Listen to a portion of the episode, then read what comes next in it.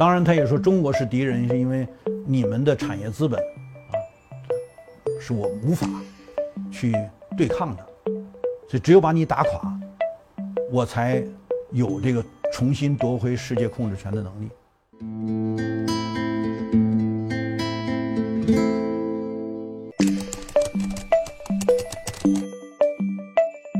是西方资本主义问世以来的正常演变周期。我们在那个《全球化与国家竞争》那本书里边讲了西方主导的资本主义三波全球化。第一波就是我们刚才讲的，因为被阿拉伯世界控制了贸易通道，他们穷下去了。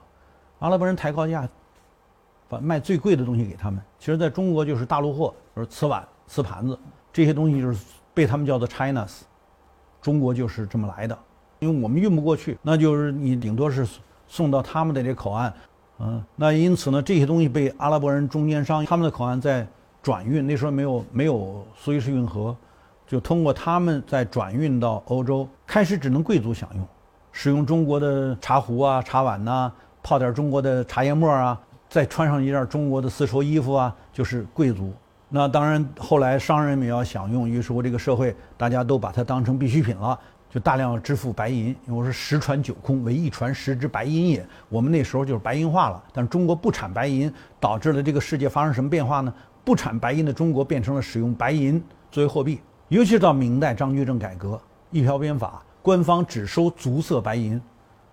那你把白银堆在库里，它不进入流通啊，你是国库。那于是导致整个商人也要把白银，哪怕是我多赚了一点，在我们家老槐树底下埋着呢。于是乎，就是这个是这个中国这么大个国家，以不产白银作为货币，你可不就被控制了吗？就是你自己没有流通货币，用白银。那于是说，欧洲自己也不产白银，欧洲打白银战争，那个时候，他打白银战争打穷了，打败了的国家不得不出去掠夺白银，才能还他的战争赔款。那于是乎就有了所谓哥伦布啊等等这些事儿，承诺就是我能给陛下带来黄金白银，哪儿呢？南美啊。你看它，其实顺着大西洋洋流，它就过去了。嗯，过去了就是美洲的这个白银啊、香料啊、贵重木材啊等等。所以你们如果到欧洲去旅游，我建议你们好好去看看当年那些所谓的哥伦布跟女王签协议的地方。啊，你们在西班牙旅游，你们去好好看看那些从南美洲、从非洲掠夺回来的最为贵重的、放在水里要沉底儿的那些木材所建的教堂的那些设施。然后去看看这个圣器库，看看他们的那那些宝物库，那都是掠夺。用这种方式，他就完成了第一个阶段呢，就是全球的殖民化，形成了原始积累的来源。绝对不可能在这些殖民地国家建立产业，你们只提供原材料，只提供努力劳动的剩余，对不对啊？我怎么可能把产业放在你们呢？于是我形成了第二次，就是我的产业资本是在国化的，只在本国才有。嗯，因此各个国家都要上全产业，因为各个国家互相之间是竞争的。所以什么叫这个呃西方的崛起啊？第一波掠夺了你的，拿回来形成了我的产业。我的产业是每个国家都是全产业，连卢森堡这样的只不过是几十万人口，相当于一个县的这种小县城，它叫一国，它也得上钢铁工业。为啥呢？产业在国化，互相之间形成产业之间的对抗性矛盾。为什么欧洲打战打战争，就是这个道理啊！我如果不毁灭掉你的产业，我的商品怎么能覆盖你的国家的市场？那一战怎么起来的？无外乎就是海上的贸易通道被先后几个海上霸权国家控制。那德国作为后起的工业化国家，它没有海上贸易通道的控制权，它的商品出出口就受到严重的制约。于是说，德国人要修一条陆上通道，放弃海权竞争，走陆权竞争的。发展战略，德国人干嘛呢？走巴尔干，进土耳其，进安纳托利亚半岛，再进南亚，最终通向东亚，想修一条大陆桥没弄成，引发了巴尔干冲突，导致了一次大战。请问，这是正义的还是非正义的？用你们现在的意识形态能解释吗？这什么战争？典型的帝国主义战争，对吧？嗯，那真正具有一点合理性的。是人家德国呀！一战战败之后，被周围的列强像那个瓜分腐蚀一样把它折腾成二战基础。是因为这个二战中确实这是个非常惨烈的过程，那因此就有了所谓法西斯的所谓的非正义性，终于算给二战扣了一个正义战争的这个皇冠。但二战难道不是帝国主义战争的延续吗？怎么看待这一切？所以这个第二波产业资本崛起所形成的竞争，是规律性的。只要你是大生产，你没有那么多的消费啊。有时候一定是产业资本过剩吗？这是马克思主义早讲得很清楚的。那好了，产业的过剩导致一战、二战。那接着就是当三战接续要打的时候，不打了的原因啥呢？无外乎就是因为二战期间大量的发展中国崛崛起了，发展中国家都是被打过的，所以都要向打我的人学习，我要拿你的东西跟你对。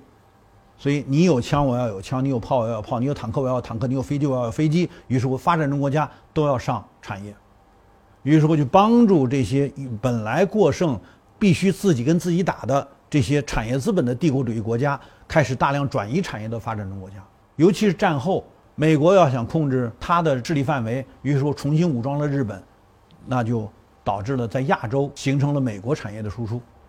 那当然也武装了其他几个仆从国家。对吧？在拉丁美洲，它也要控制拉丁美洲，于是产业资本输出是随着冷战的地缘战略而形成的。因为美国人输出了，欧洲人也输出。于是到六七十年代再度发生经济危机的时候，就出现了西方发达国家的左翼运动，意大利的红色旅、法国的红五月、美国的黑豹党、日本的赤军等等，这些都是在城市接受产业资本地区发生的。群众暴动，这东西呢，其实是跟这个产业资本阶段的这个产业转移直接相关。因为你六七十年代的时候，你一方面发动战争，一方面发达国家哈把你的产业转移了，造成大量失业。我在这些发生冲突的地区都去考察过。那当年群众怎么把街上的石块抠出来去砸窗户、打警察等等这些事儿，当地人记忆犹新，跟我们讲得很清楚。只有我们中国人脑子里少这些东西。我因为比较另类嘛。所以就看的比较多，那后来这一段导致了这个发展中国家多多少少开始形成了产业的崛起，这个世界就是生形成了产业扩散，把西方的产业资本阶段因生产过剩而造成的社会的对抗性冲突缓解了。那接着西方缓解这个同时，随着产业扩散，产业占有了发展中国家的要素价格的那个最低的那个好处，转化成利润，变成了跨国公司收益，跨国公司进入。金融资本阶段，所以今天的这个新的周期，应该是什么呢？包括你说债务周期，这些都是西方发达国家进入到虚拟经济，以金融资本为主体，啊，形成它的经济增长的这个阶段必然发生的客观规律，不是谁主观上怎么着，而是客观上这样。好了，那美国是。冷战时期的主导国家，它率先完成了产业对外转移，率先形成了跨国公司在全球布局，形成从全球获取收益的能力。于是乎，美国就成了转向金融资本最快、量最大也是最发达的所谓金融资本经济体，就出现了所谓金融资本运作的周期和债务的周期的两个周期的相符合，因为你得发钱买债，这就是今天的。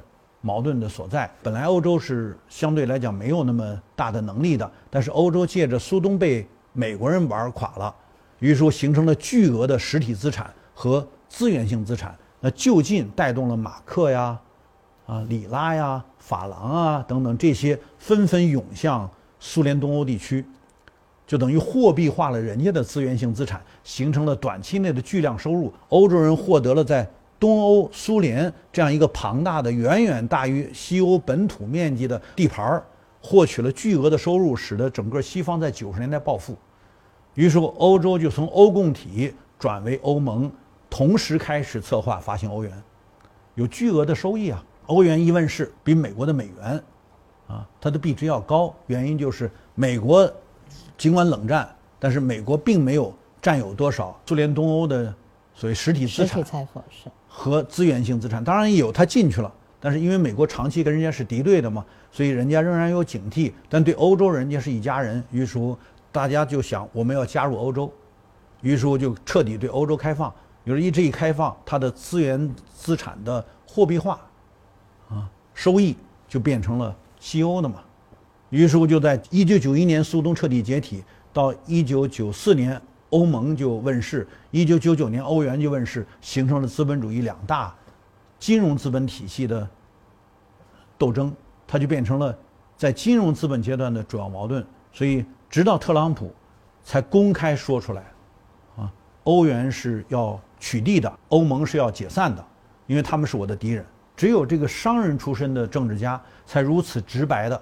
把什么是美国利益表达清楚，当然他也说中国是敌人，是因为你们的产业资本是我无法去对抗的，所以只有把你打垮，我才有重新夺回世界控制权的能力。所以把以这个欧盟为敌，以中国为敌，这当时应该是特朗普做的非常明确的表达。所以这是个什么周期？